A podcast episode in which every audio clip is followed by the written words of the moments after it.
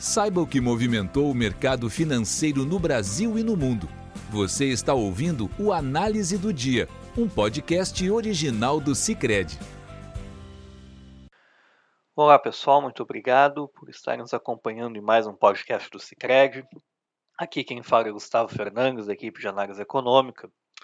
E hoje, nesta quinta-feira, 27 de julho de 2023, nós vamos falar sobre os principais fatores que movimentaram o mercado financeiro aqui no Brasil e no mundo.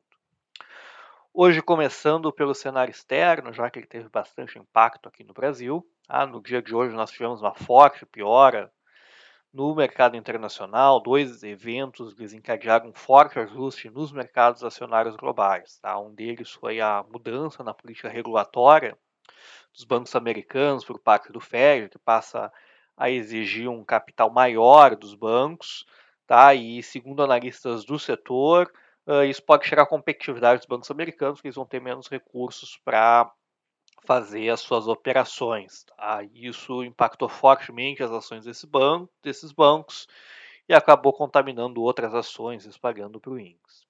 Outra notícia foi que o Banco Central do Japão ele deve encerrar sua política monetária ultracomodatícia. Tá? Significa que ele deve apertar sua política monetária um pouco, isso significa menos liquidez no mundo, e acabou dando, se refletindo tá, numa elevação das taxas de juros nos Estados Unidos em função do movimento de venda dos títulos.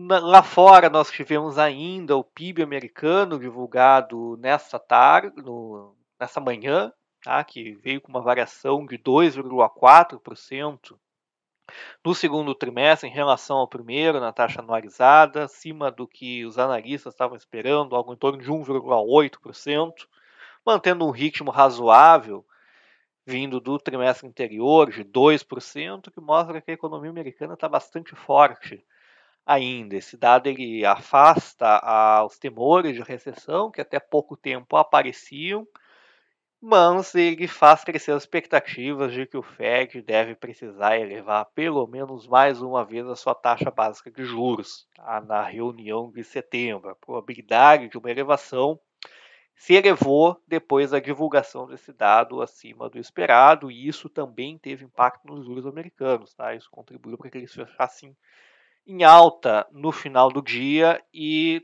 que também tem impacto nos mercados acionários. Então, são eventos que estão mais ou menos ligados né, com, esse, com, esses, com aquelas duas outras notícias que a gente teve no início.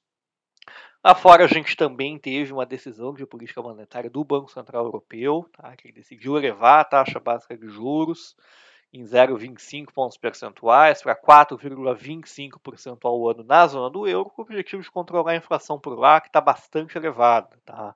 Na coletiva de imprensa, o presidente da instituição, Cristina Lagarde, disse que daqui para frente as decisões devem ser tomadas reunião a reunião, olhando para o cenário como um todo, a partir dos dados mais recentes uh, divulgados, e que pode haver uma pausa na elevação de juros na próxima reunião, seguindo a lógica do Fed, de diminuir o passo uh, tendo em vista que o objetivo final, né, a taxa terminal, já deve estar se aproximando na visão dos dirigentes do Banco Central Europeu.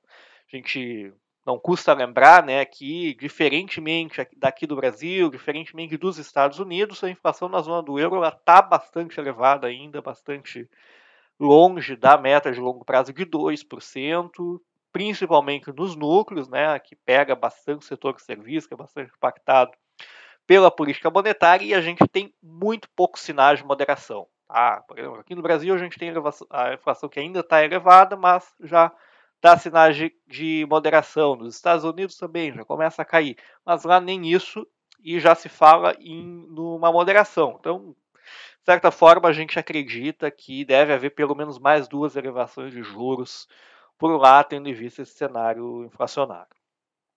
Bom, todo esse cenário externo, né, de menos liquidez no mundo, o Banco Central do Japão reduzir, com, em vista de reduzir liquidez, expectativa de mais juros nos Estados Unidos, mais juros na Europa, tiveram impacto na Bolsa Brasileira. Ah, junto também com, com, com mercados acionários mais fracos no resto do mundo, tiveram impacto na Bolsa Brasileira, caiu 2,4% hoje. Ah, fechando o dia aos 120 mil pontos, né? Foi impactada tanto por esses eventos externos quanto por alguns eventos internos também, tá? A Petrobras, por exemplo, teve uma queda de 5% nas, nas suas ações, mesmo com o petróleo tendo fechado em alta. Isso porque teve um ruído envolvendo, noticiado pelo jornal Estado de São Paulo, dizendo que a, política de, a atual política de dividendos da empresa, que tem uh, uh, distribuído dividendos bastante robustos, estaria desagradando o governo e que o atual presidente da companhia, o Jean Paul Prax, pode ser substituído em breve por não ter mudado a política de distribuição de dividendos. Teve forte impacto na queda das, na, nas ações da empresa, que somado ao evento externo acabou gerando essa queda de 2,4% na Bolsa Brasileira.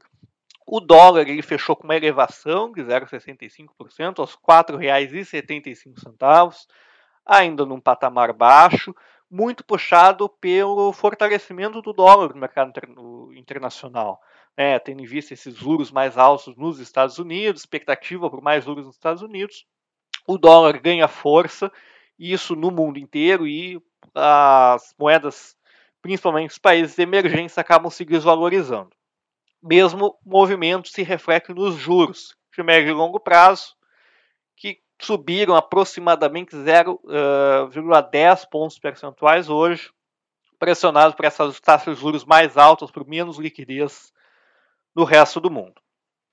No campo dos indicadores, a gente teve alguns dados que nos ajudam a traçar o panorama aqui no Brasil, mas que acabaram tendo pouco efeito nos, nesses índices, nesses mercados, ah, mas nos ajudam a antecipar as, a trajetória de juros, a futura, o crescimento.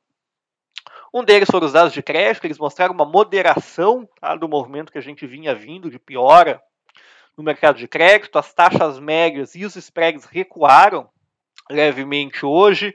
A gente viu que a inadimplência que vinha crescendo nos últimos meses ficou parada tá, em 13,6% na passagem agora de maio para junho, tá, o que mostra que uh, se não houve uma melhora e nem se esperaria que poderia haver com a taxa de juros ainda bastante elevada, pelo menos a gente está vendo uma redução no ritmo de aperto das condições de crédito, né? uma redução do ritmo da pior.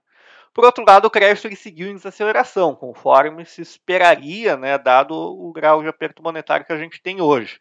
Em especial para as empresas na modalidade livre, que uma, mostrar uma variação nominal no, no ano bem baixinha, 1,1%, quase uma contração nominal, e nós acreditamos que à medida que a taxa de juros permaneça no patamar restritivo, e isso vai demorar para deixar de, de, de, ser verdade, né? mesmo que a, a Selic comece a cair agora, como a gente está projetando a partir de agosto, encerre o ano ali em 12%, como a gente está projetando, mesmo assim, o mercado de crédito ainda deve ficar pressionado por algum tempo e ele deve continuar desacelerando.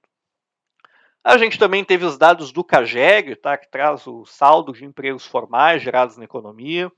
A gente veio com uma certa desaceleração, veio um pouco acima da nossa projeção, abaixo da projeção do mercado, veio 157 mil empregos, a gente projetava 144 mil, o mercado 162 mil.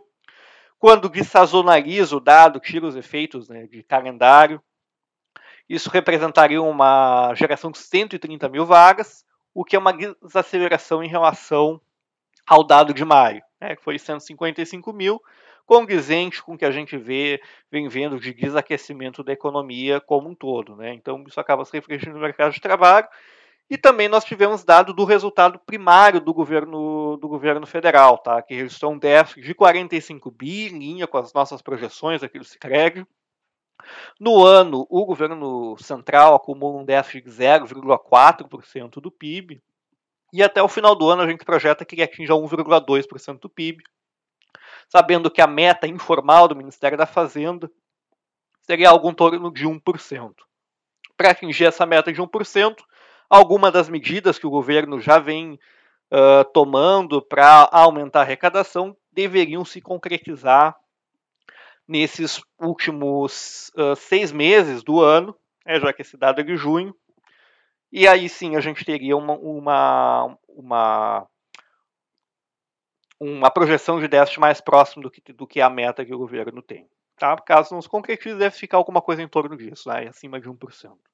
Amanhã a gente deve ter mais dados do mercado de trabalho, a PNAD contínua, que mede a taxa de desemprego aqui no Brasil deve ser divulgada. Nós esperamos também uh, uma redução da taxa de desemprego para 8,2%, tá? o que, quando olha para a taxa de dessazonalizada, né, que chegando os efeitos de calendário, representaria um aumento né, para 8, de 8 para 8,1% da taxa de desemprego, que é um, seria um outro uh, indicativo de que o mercado de trabalho vem desacelerando. Tá? Esse é o dado que a gente espera amanhã. Com isso, nós encerramos o nosso podcast de hoje. Eu agradeço pela audiência e nós nos vemos amanhã. Você ouviu o Análise do Dia, um podcast original do Cicred. Até a próxima!